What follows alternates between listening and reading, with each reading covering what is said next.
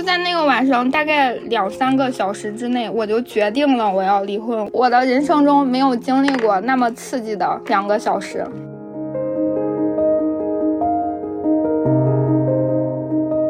我也变成了他家的女性，所有人都是为了他的便利，可以随意的踩在他们的身上，都是要为他去服务的，感觉就是一个吃人的过程。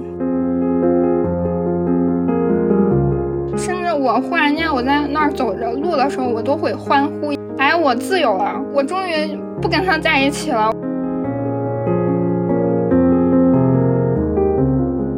如果发生了非常糟糕的事儿的话，坚持活下去。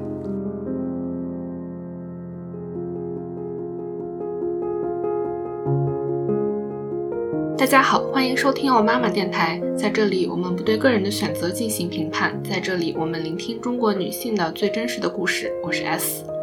今天这期节目会是我们最近将要发布的一系列离婚故事的第一期。在这个系列里，我会采访生活在不同国家的中国女性，请她们来讲述自己的离婚故事。如果你也想要讲述自己的离婚故事，欢迎通过 show notes 里的邮箱联系我。如果你有任何的顾虑，我非常理解，可以提供匿名和变声的处理。大家好，欢迎收听新一期的哦妈妈。今天的话呢，我们邀请到了科科来和我们分享她的婚姻故事，特别是她的离婚故事。那我们请科科给我们打一下招呼。Hello，大家好，我是科科。我目前生活在国内一个比较小的城市。谢谢你今天来听我的故事。可以先请科科介绍一下你和那个男的。今天这期节目里面，我们就由那个男的来指代。那个男的，先请你简单的介绍一下你们当时从开始到结束的时间线嘛？这样的话，我们可能大概了解说到底是在什么时间段发生了什么事情。我们在二零一八年一月的时候认识的，算是家里介绍吧。整个过程发展的还挺快的。一月认识之后，二月底的时候就确定了关系，在一起有半年的时候，大概到八月我们就领证了。在二一年六月底的时候，我决定离婚，就很快的办了这个手续。八月初的时候拿到了离婚证，从开始到结束也有三年多的时间。你刚说你们俩其实约等于是闪婚嘛？因为从认识到领证可能也就过了七八个月的时间。你之前也有提过说你觉得闪婚不太像你平时的个性，那你当时为什么会决定要闪婚呢？我跟他从认识开始，我觉得我们俩的想法什么的都很一致。很多时候，就我心里在想个什么，我还没有说，他可能就直接说出来了；或者我说上一句话，他就能直接说下一句话。我之前没有碰到过这种情况。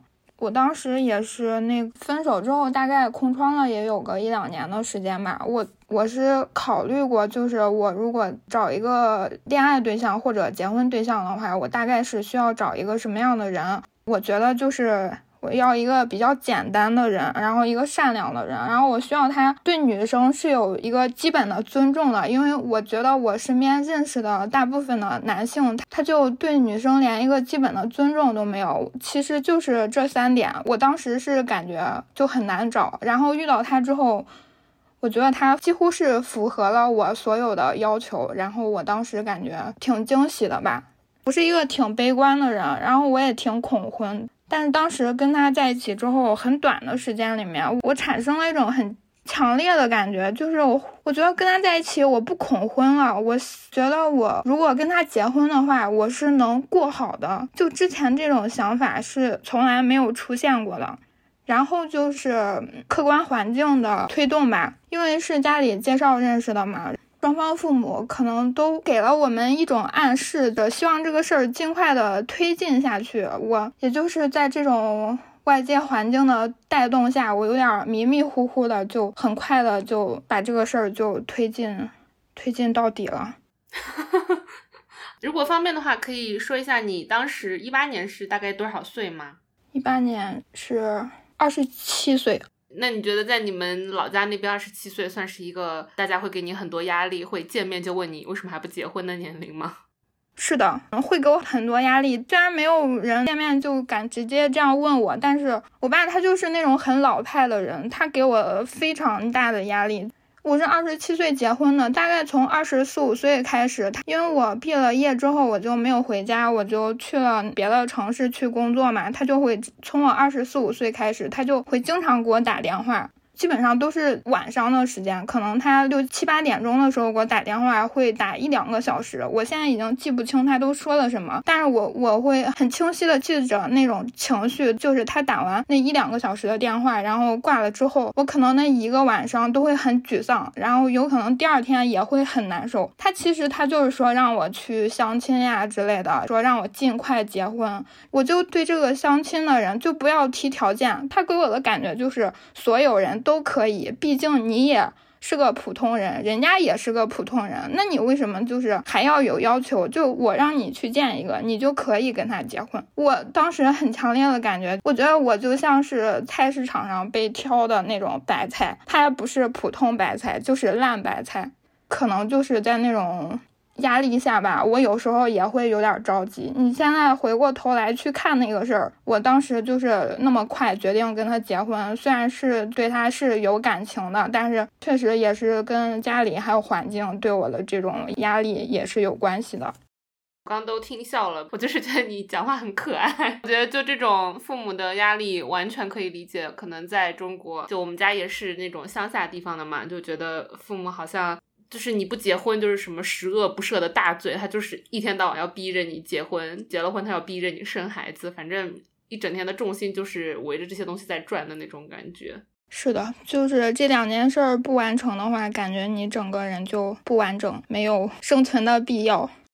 那你会觉得在结婚的刚刚第一年之内，你是会觉得生活过得比较好吗？还可以，还是挺开心的。我其实就是想想要一种简单的生活，比如说什么晚上他在那儿突然间跟我说，他说，哎，你看今天外面的月亮挺圆的，你跟我一块儿去看看。然后我俩就坐在阳台上，在那儿看月亮，看一会儿他又跟我说，他你跟我说几句那个跟月亮有关的诗，每个人说一句，看谁先说不出来，就是这种特别小的事儿吧。我就喜欢别人就这样跟我玩。因为我挺爱吃东西，我爱吃点零食什么的。他会隔三差五的，他会给我买零食吃。就是我每天下班回家，我看他给我买零食了，我就挺高兴。我觉得有人对我好。但是就是这个婚姻结束之后，我再回头看这些事儿，我发现我吃的全都是便宜的零食，贵的东西几乎就没有过。他只是他知道怎么去对待你，他就知道你这个人就好糊弄。带你去散个步，看看路上的花花草草，或者隔两天给你买点小零食吃，你就高兴，就会挺满意的。我觉得你真的有点可爱。我觉得是他，他不是个好人。我觉得你很好，我觉得你很可爱啊。在你们婚姻的前几年当中，他在你面前塑造的是一个怎样的形象呢？他是一个很孝顺的人，他给我塑造的形象是他是一个很孝顺的人，他很有责任感。因为我跟他在一起之后，大概有一年多了之后吧，然后他奶奶就生病了。卧床了也有一年多，就去世了。就在这一年多的时间里面，我会看到他会事无巨细的去关心长辈，然后照顾他。因为他奶奶是在老家，他可能一个月还不回去一次。但是他如果回去的话，他就表现的很细心呐。他会在淘宝上去买点对老人护理有用的东西呀。我就觉得他是一个很孝顺的人，我觉得他是一个好人。就我跟他结婚是没有错的。当时我还有点惭愧，好像我做不到这样这样去孝顺一个老人嘛。但是我现在想想，那是因为我根本就我的爷爷奶奶、姥姥姥爷都是很早就去世了，我也没有机会照顾他们，我也没有跟他们产生过很深的情感连接。我现在想，可能我不是做不到，我就是没机会而已。但是我当时看着他的时候，我觉得他好像是一个比我强的人，比我孝顺的人，比我更有责任感的人。这个就很大方面嗯影响了我。就是婚姻时间越长，然后我会越觉得，就因为他是一个好人，只要他是一个好人，我什么都可以忍耐他，忍让他，我让着他也没有关系，因为他这个优点是很确实的。就是所以，我为这个婚姻去做出让步，去磨合，我觉得也是值。值得的。然后他在这个婚姻里面，也不只是在这个婚姻里面嘛，就是从我们认识开始，他在我毫无意识的情况下给我塑造了一个形象，就是他这个人是一个非常忠诚的人。就比如说，因为我跟他离婚之后，大概有一个月之后，我才在这个抽丝剥茧的过程中，我才发现他。他从一开始我们刚认识的时候，他就他曾经流着眼泪对我说：“他说他作为一个处男是非常珍惜他人生的第一次，非常的珍贵。”当时这个事儿就对我的冲击非常大，我觉得现在什么年代了，怎么还有这种人？就觉得他很奇怪。但是这个事儿真的对我的冲击非常大。还有。就是我们离婚之后，然后他的朋友告诉我说，他不仅不是一个他声称的处男，他甚至是跟别人自拍过那个小视频的，甚至也被他的朋友见到过。但这些都是我离婚之后才知道的事儿了。他从认识我开始，他塑造了这个忠诚的形象，是他一开始就想好的，而且确实他塑造的很成功。相处过程中会从各个方面，只要他能注意到，他都会给你这种暗示，表现他的忠诚。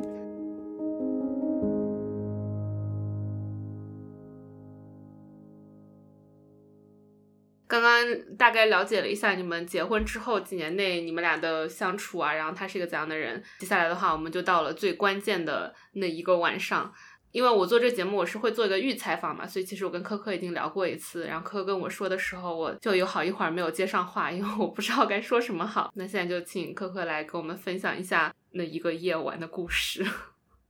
那是一个很普通的星期日的晚上，在家看电影，打算下一个新电影，我就用他的电脑去下电影嘛。下载的过程中就弹出来一个文件夹，里面有一张简历，那个简历上就有一个女孩的名字呀、照片呀什么的。我对那个名字有印象，因为他之前说过，说是他上学的时候一个学妹之前追过他，但是他不同意什么的。我就有点难受了。我想，如果是一个很多年前的人，怎么现在会出现在你的电脑上？然后我就问他是怎么回事儿，他当时就有点惊慌，可能就随便回答了我，我已经记不清了，反正就是敷衍我吧。我就有点慌张，我就开始拿着他的手机，我就打开那个地图，因为他那个工作是需要经常出差的嘛。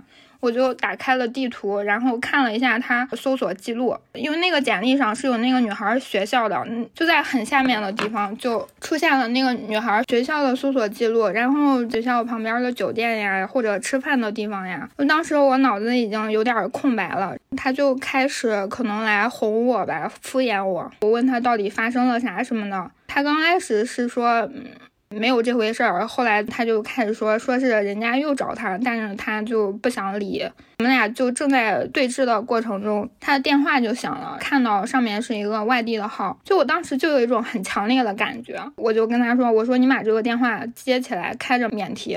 他就接了电话，是有一个女孩用一种很轻快的声音跟他说，他说喂，你在干嘛呀？真的很难忘记他的那种声音。那个男的就跟他说：“对不起，我以后不能再接你的电话了。”那边就二话不说，马上就把电话给挂掉了。回想这个事儿的话，就这点也也是挺值得人去再去往下深想一点的。就如如果他两个人是一个就是只是恋爱关系的话，你肯定就会问一下嘛，就是为什么你为什么不能接我电话？咱俩为什么就不能再联系了？你总要给我一个说法。但是那边没有。挂电话之后，我肯定是又大崩溃了一场。他就跟我说，他说是联系了，但是什么都没有发生。我就跟他说，我说你不能就直接这样跟我说，你你肯定有微信聊天记录之类的，你给我看一下，我才能相信你，咱俩才能再往下说这个事儿怎么办。他就说就没有什么办法。他说不信的话，你上网查查，就这些东西如果删除了是不能恢复的。你说让我查我就查吧，好像就是直接用百度搜了一下。我说能不能恢复什么微信记录或者转账记录之类的，他就很紧张。他在旁边看我操作了一会儿，他发现我找不出来，他就走了。他走完之后不到半分钟，删掉了转账记录就全都弹了出来。前几页都是他跟那个女孩各种转账，然后酒店的消费或者吃饭之类的。当时我整个人就就已经。只是下意识的拿出我的手机，开始一张一张的拍那些记录。我拍了大概有四页之后，就没有跟那个女孩的金钱往来了。下面就是他去各个足疗店的消费记录，大概又拍了有十页左右。在我拍的这个过程中，他就回来了，然后他可能当时也。不知道该咋办，他就看我拍完，然后我俩就又说了几句吧。我当时是感觉整个人都没法再想下一步怎么办，我就给我朋友打电话，让他来接我，我就走了。早上一大早我起来就回家了，去跟父母说了这个事儿，也不是跟他们商量吧，基本上我就是一个通知的状态，我说我要离婚。之后我在家待了两天，第三天的时候回来了。目前工作的地方，因为我俩结婚证是在这儿领的。因为我俩结完婚之后，我父母就给我买了个房子，因为是婚后买的。我父母买的时候还要求要加上他的名字，可能是觉得这样他心里会舒服。所以第三天我还得先让他跟我去房管局把他的名字去掉，然后下午的时候我们去办了这个离婚登记。先稍微打断一下，你看到他去足疗店的消费记录，足疗店的意思是不正经的足疗店吗？对，这个事儿发生之后，将近一年的时间吧，我会我在控制不住的时候会反复看那些转账记录。我现在已经摸透了这个足疗店不正经交易的操作方式。你首先要给个两三千块钱，证明你有购买这个不正经交易的决心，算是你的入门费。然后你进去之后，别人相信你确实是想购买这个东西，然后才会给你提供这种服务。然后你可能再花个两千块钱，就是你购买一次可能要四五千块。说实话，我们他其实也是没有这个条件的，我们都是很普通的家庭，他可以花四五千块钱去购买一次服务，我当时也挺吃惊的。我都 没话说了，又 就什么东西啊？这都这个整个过程都非常的快嘛，因为在那天晚上你拿到他的电脑之前，可能你也没有想过说我的婚姻会这么快就结束了。我觉得这简直比电视剧还要夸张，所以狗血电视剧这种东西可能还是确实是来源于生活。当时我打开他电脑，我可能我看到简历、看到搜索记录的时候，我就已经意识到我有可能要离婚。就在那个晚上，大概两三个小时之内，我就决定了我要离婚。我感觉我的人生中没有经历过那么刺激的两个小时。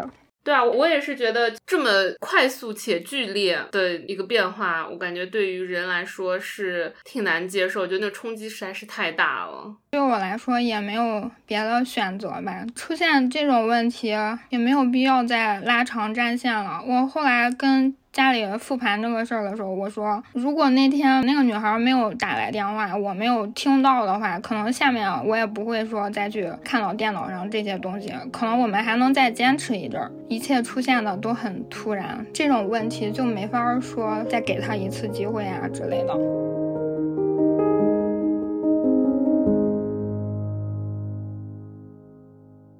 那你之后的话，就隔了两三天，你们就决定去登记离婚。那他会有什么样的反应呢？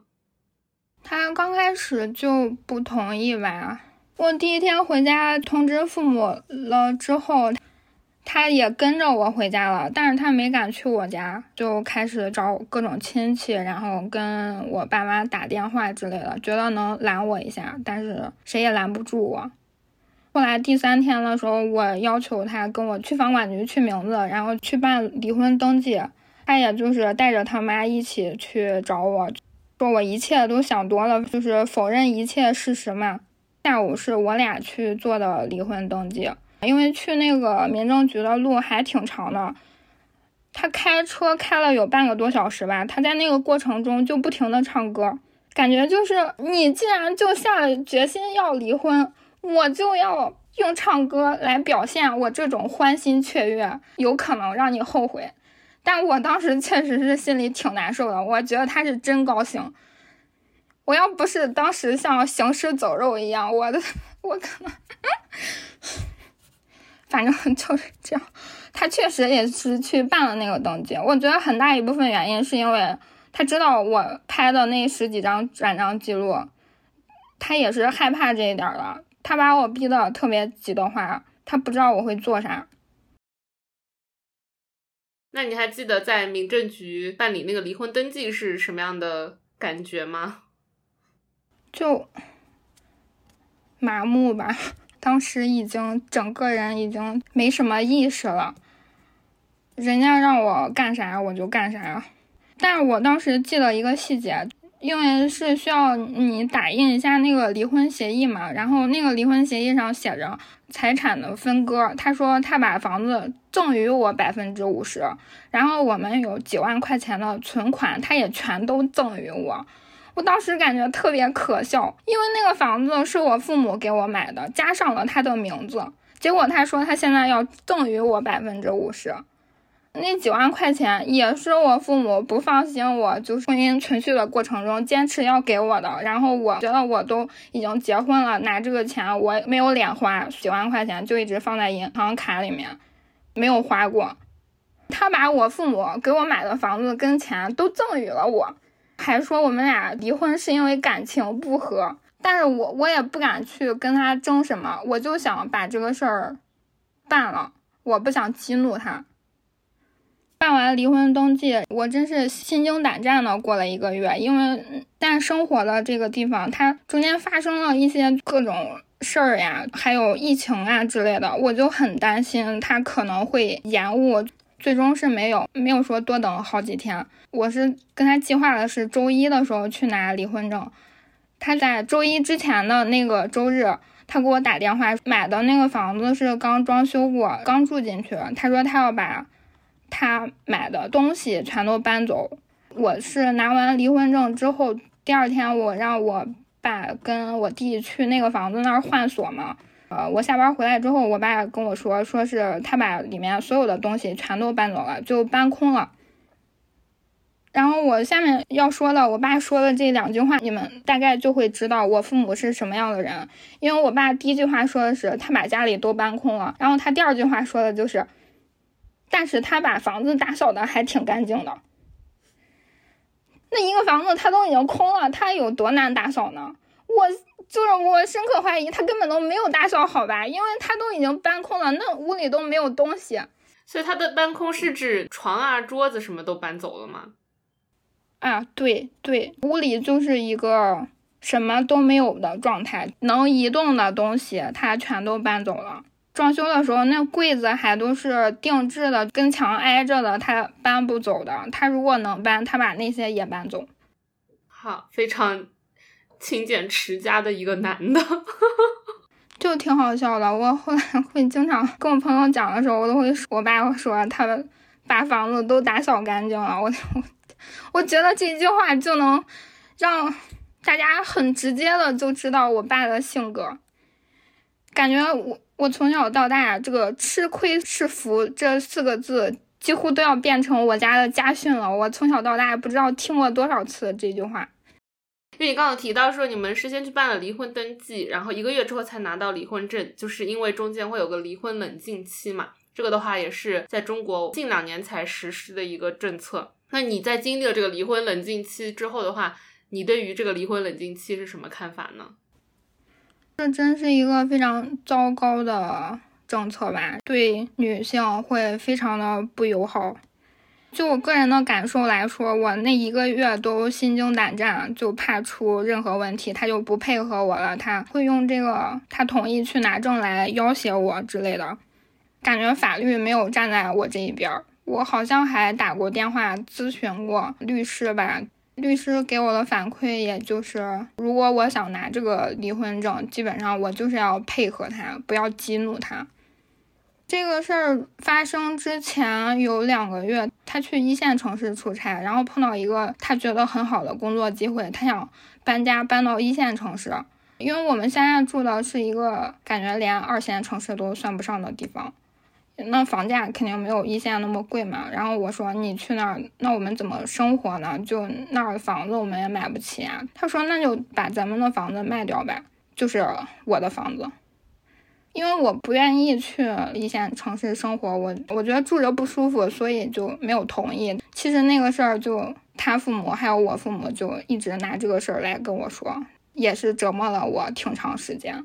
就假如说我听了他的，配合了他，给这个房子卖掉了，那离婚冷静期的时候，我可能还要把这个房子至少要分给他一半吧。我觉得钱他估计也不可能只要一半。几乎他就是一个把我扒干扒净的心情。我觉得他也不会说只要一半的钱，因为这个离婚冷静期让人如履薄冰吧。因为这个离婚冷静期，它叫冷静期嘛？那你觉得他有让你冷静下来吗？我好像对我要离婚的这个决定，我是挺冷静的，也没有改变过。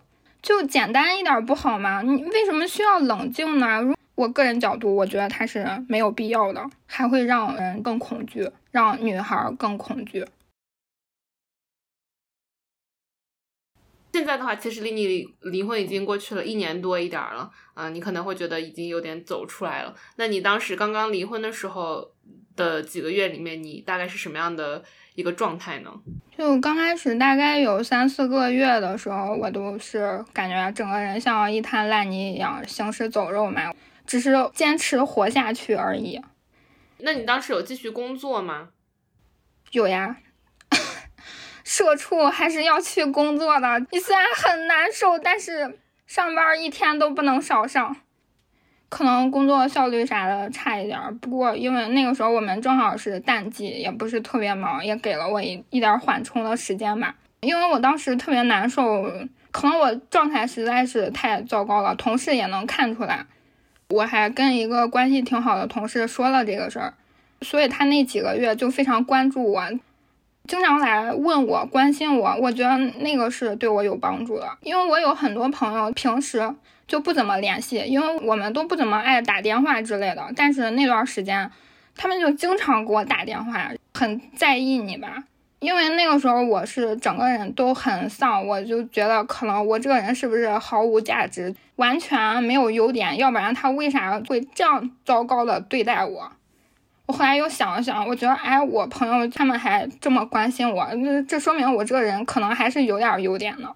反正就这样，就是坚持了下来。还有我爸妈嘛，就那几个月，他们是从家里来，就跟我住在一起。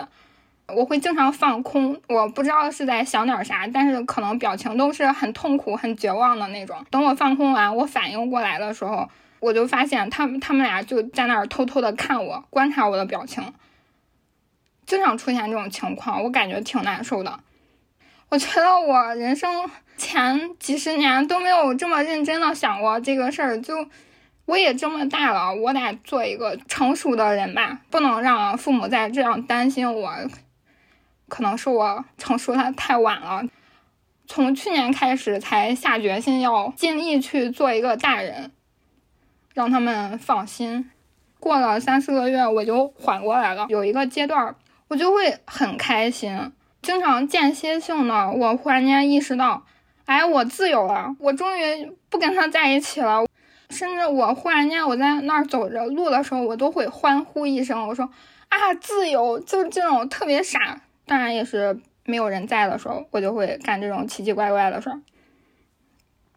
不过还是有将近一年的时间，我可能会突然间像刚睡醒一样，我我会意识到啊，这些事儿就一下子就全向我涌过来，我会意识到这些事儿全都真的发生了，它是发生了，而且是在我身上，就这些事儿全都是真的，感觉我失去一切了。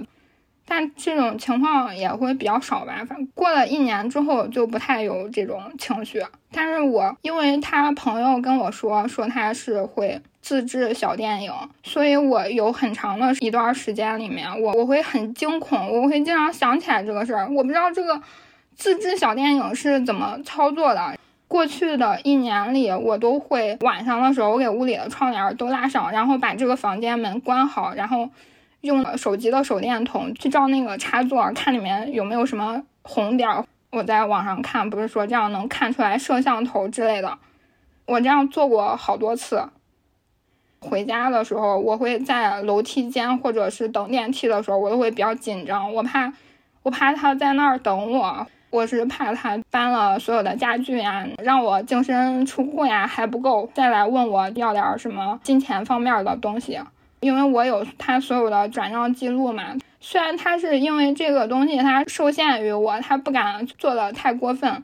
其实我就是怕他伤害我，我觉得，就像我怕我在电梯间或者是楼梯间，我怕他忽然出现在那儿一样，我就是怕他伤害我。后来我想了一个办法，我就把那些转账记录，就是我放到一个文档里面，导出了一个图片，又导出了一个 PDF，放到了好多网盘里。然后，那你你既然备份了，你肯定要跟别人说嘛。但是我我觉得这个事儿有点难以启齿，就感觉有点被害妄想症一样。你你不可能忽然间打个电话跟你朋友说，说我有把我所有的证据全都备份了，放在各个网盘里。万一我出了什么事儿，你就跟警察说我这些证据都在网盘里面，他们肯定能找到。感觉也有点傻，所以有一次我就是跟我朋友他们一起出来玩，然后就喝了点酒，喝的差不多的时候，我就跟关系最好的朋友，我才跟他说，我这半年我差不多已经缓过来了，嗯，我需要花一年去放下的，其实就是我总想着去怎么去揭穿他，让大家都知道他的伪善，他的所有的掩饰，有一个部分就是。我觉得他如果可以从一开始做好准备，去这样事无巨细的去骗我，我担心他还会去骗下一个人。虽然可能他的朋友是可能不清楚他的全部，但是肯定是有人知道他的真面目的，但是没有人提醒过我，也不会说多怪他们吧。但是如果说我什么都不做，我不去提醒下一个受害者的话，我会感觉很难受，就是这个事儿我很难放下。那那我很高兴，你觉得最近半年你有把这个事情放下，然后有开始过自己的生活，这样，其实就是坚持活下去。从一开始可能是很难去过正常的生活嘛，我觉得运动对我来说还是挺有效的，因为刚开始的时候我就成夜成夜的睡不着觉，我我就在那个小区旁边去找了个健身房，然后开始坚持去锻炼。我每天会特别累。累了没有感觉的话，我就能放空很长时间，它能帮助我放空。然后我回去的话，晚上多少还能睡一会儿，就好像总得做点啥。就如果你特别丧，要不然就是到外面坐在椅子上，就不要在家里躺着丧。我好像有一段时间还会就在小区外面的那个小树林里，如果我特别难受，我就坐在那儿哭。我会尽量控制我不要经常躺在家里的床上哭。试图去做点啥，后来发现竟然还真的是有用的。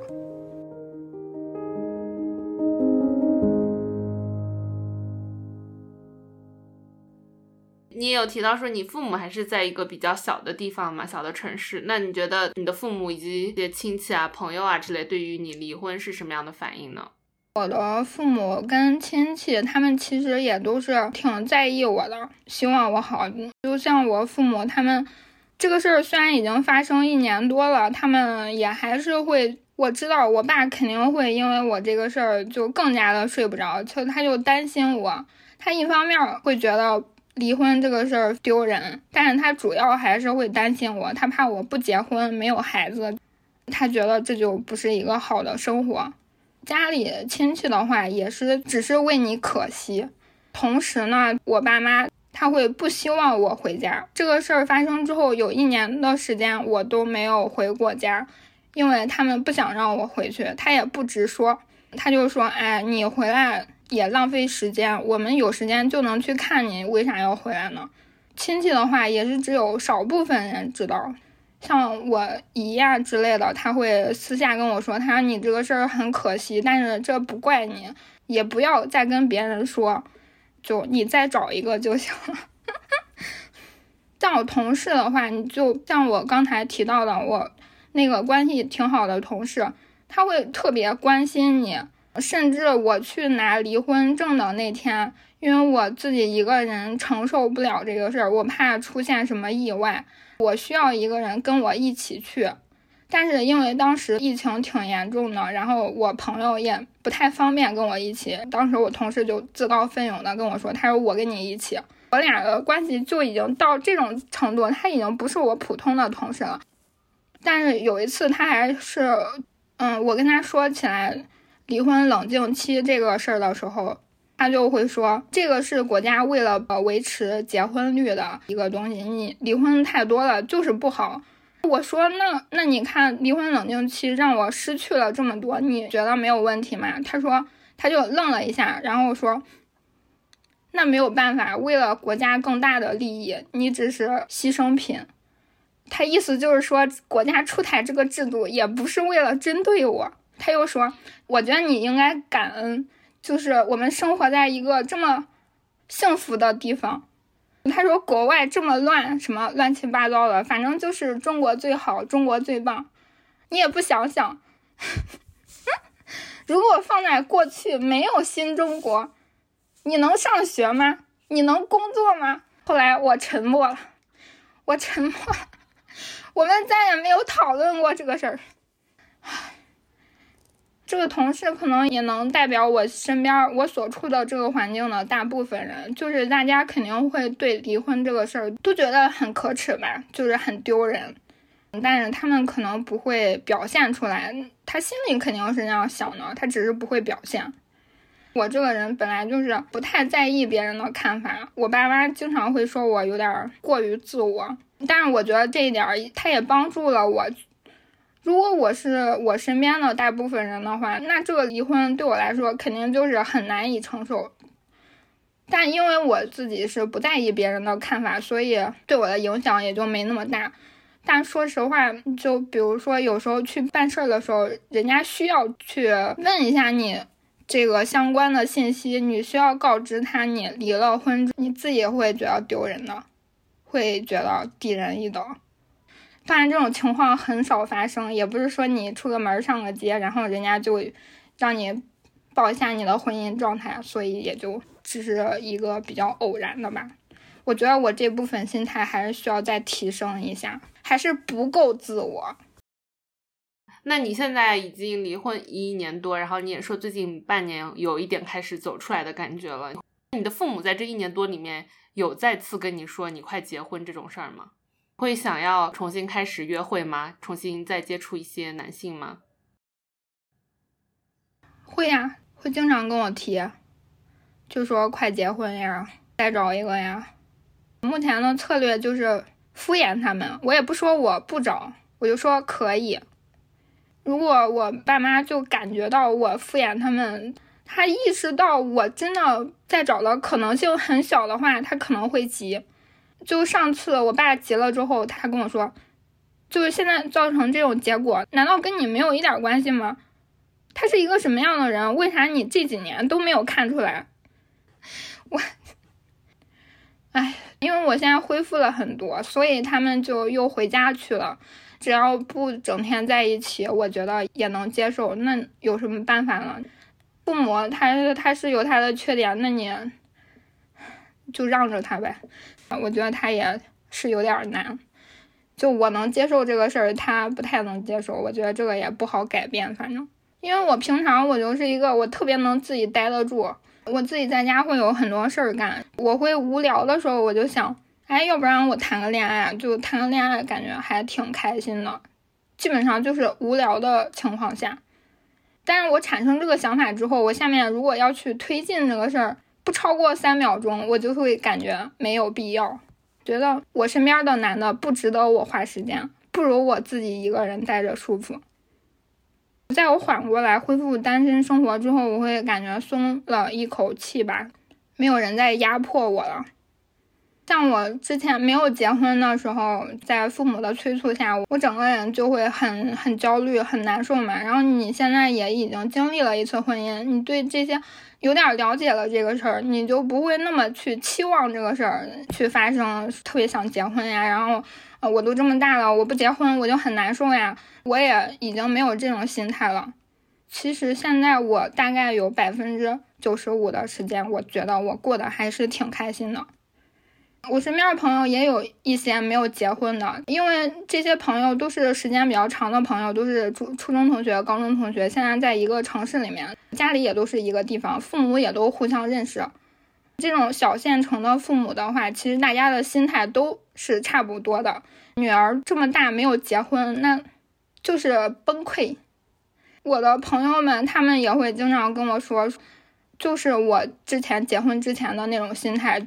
非常的焦虑，无穷无尽的焦虑。你从一个客观角度去看的话，其实大家都过得挺好。不管是工作呀，然后生活呀，个人的兴趣爱好呀，就是大家都是每天都能过得挺高兴的，但是没有结婚，什么时候可以结婚，什么时候父母不再逼问你、强迫你，然后让你觉得低人一等，那个感觉几乎就是没有尽头的。我觉得我对那个男性可能也有点失去信任了。我平常在家的时候，我会就开着电视做一个背景音，或者是我在那儿听播客之类的。比如说那个播客讲了一个观点，我挺感兴趣，或者他讲的话挺好笑，我吸引了我的注意力的话，我忽然间意识到这个正在讲话的人是一个男的，我会马上去想，这个人会不会他也是一个会去花钱去购买性服务的人？这个几乎已经成为了我的一种下意识的反应。我还跟我的朋友讨论过这个事儿，他就觉得说性工作者很可耻，我觉得也没有吧，可能这个职业的女性会有我们想象不到的难处，但是最可耻的肯定我觉得是购买服务的那些人，他们是是有多可悲？女性她不是一个物件啊，你就这样花钱去购买它吗？我觉得也很正常吧，就是你现在会对。会对男性有很强烈的不信任感，我觉得这个信任感一旦打破了之后，你再想要重建它还是挺难的。对，那就走一步看一步吧。我目前的计划就是先把今天过完，每天就只过今天，我就不考虑超过一天的计划，我就把今天过满意。也有可能有一天再碰到一个人，让我觉得有信任感。这可能也是一种很小的可能性吧，但是我也不会说就把这个可能性给完全排除。我现在觉得男性还有结婚，也不算是我生活的重点，我不会把结婚这个事儿作为我的主要目标去做，所以没关系，持一个开放的心态吧。可能真的需要经历过一次，才会意识到其实没有那么重要。希望我们的父母也可以明白这一点。说实话，我也是会害怕的，但是我觉得害怕没有用，所以我就先过今天。害怕什么呢？我现在害怕好像主要跟孩子有关系，我可能是到年纪了吗，还是怎么样？这两年有点想要一个孩子，我就担心我不能有。我可能我想到我五六十岁的时候没有一个孩子，我这样想我有点难受。然后就是我怕有一天我父母不在的话，我也没有孩子，反正这个部分会有点害怕。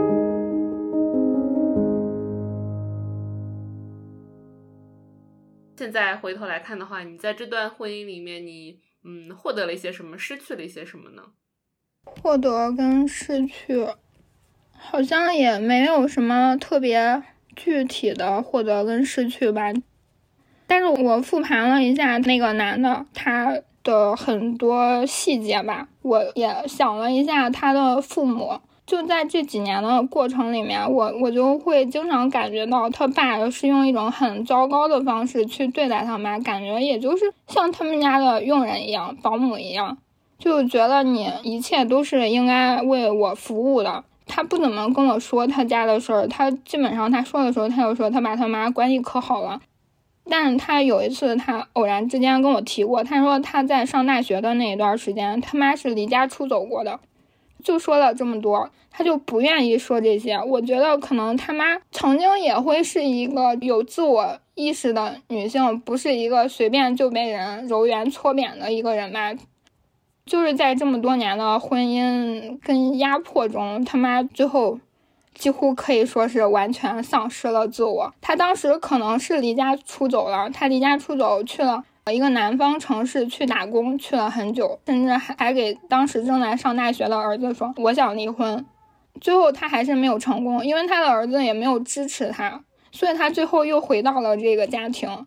我又目睹了他妈受到这种已经习以为常的糟糕的对待。也不是说对你多过分，但是就是我绝对不会接受的那种对人连基本尊重都没有的方式嘛。他虽然表现的很隐晦，但是我能感觉到他妈也是为他服务的，要满足他的一切需求。我之前以为的他的孝顺，其实只是表面上的。他的妈妈是一切都是要以他为主，就是他是可以去踩着他去追求一种更好的生活。我既然跟他结婚了，其实他心里想的就是我也变成了他家的女性，所有人都是为了他的便利，可以随意的踩在他们身上，都是要为他去服务的，感觉就是一个吃人的过程，还不吃男的就只吃女的。后来我想了想，我觉得他可能也快成功了，就因为最后一次我特别难受，我当时出来还挺大的事儿，然后我爸妈不是还说让我什么好好打扫房间，好好做饭。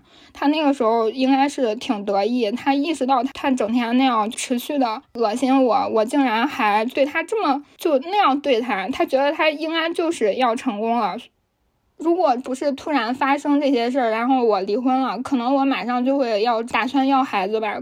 那可能再过个几年，我也会逐渐变成一个失去自我、完全为他服务的人。我还想了一下我自己，我记得我二十岁的时候，差不多也是十年前了。就我那个时候上大学，我有一天 可能受到了一些挫折，然后我意识到我这个人是完全没有自信心的。我就是没有，一点都没有。我觉得好像有点不对劲儿，我就开始逐渐的去，我觉得我得做点啥，就是去建立这个东西。我觉得也就是因为这个原因嘛，所以我没有忍受这些事儿，也就选择了离婚。我考虑我如果是我二十岁的时候还在上大学的时候，我会不会这么果断？应该是不会的，别人可以随便对待我都没有关系。求求嘛！我终于稍微进化了一点，比我很多年前稍微进化了一点。我意识到，就是糟糕的事儿不应该发生在我身上。如果别人对你不好的话，你是可以不接受的。之前没有这种意识。最近也刚三十岁，我觉得好像是人到了这个年纪之后，会有获得一些新的力量。会跟我的朋友们，就比较年轻的朋友们说，三十岁之前千万不要结婚。嗯，对，差不多，不要结婚那么早，三十岁其实就可以，太早了，很多事情想不清。对于还没有结婚的女生的话，你会有什么样的建议吗？可能就是不要闪婚吧。虽然我当时没有觉得特别快，就当时一切一切都是被所有的东西在推动着，然后又觉得顺理成章就闪了。还是不行。如果你一定要闪的话，就当时觉得他特别好，然后特别想跟他结婚的话，也是不要那么快要孩子吧。我现在觉得你至少要认识一个人两年以上，可能才能看透他。如果他有什么伪装的话，可至少需要一个大概的时间，你才能看得清呀。能不要闪婚就不要闪婚，能不要那么快要孩子就不要那么快要孩子。如果。发生了非常糟糕的事儿的话，坚持活下去。就我个人的感受的话，你可能就是每天都很难受。我我早上一醒来，我脑子里面就两个字儿：想死，想死。它会一直循环，循环到我晚上睡着。我也不是真的要去做什么行动吧，但是我脑子的声音它就停不了。但是有一天它就会突然消失了。我现在就整天我觉得很轻松。如果放在去年的话，可能这些东西都难以想象。就坚持活下去嘛，总会有好事儿发生。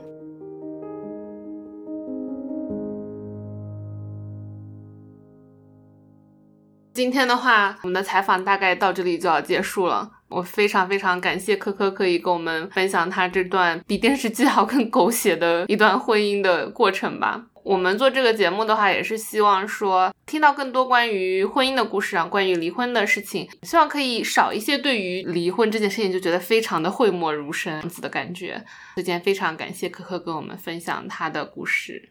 没有没有，因为我从去年这个事儿刚发生了之后，我可能跟我朋友说过几次，然后后来也是答应了父母，没有再跟别人说过这个事儿。我。自己也是需要有一个宣泄的渠道吧。我觉得我至少要，虽然这个事儿我已经缓过来了，也已经过去了。如果我能再说出来一次的话，就好像把这个事儿有一个记录，记下来了，我就可以更好的放下。所以也谢谢你。对，希望这个故事就在这里了，然后我们可以更往前走，可以有更好的生活。那我们今天先说拜拜，拜拜。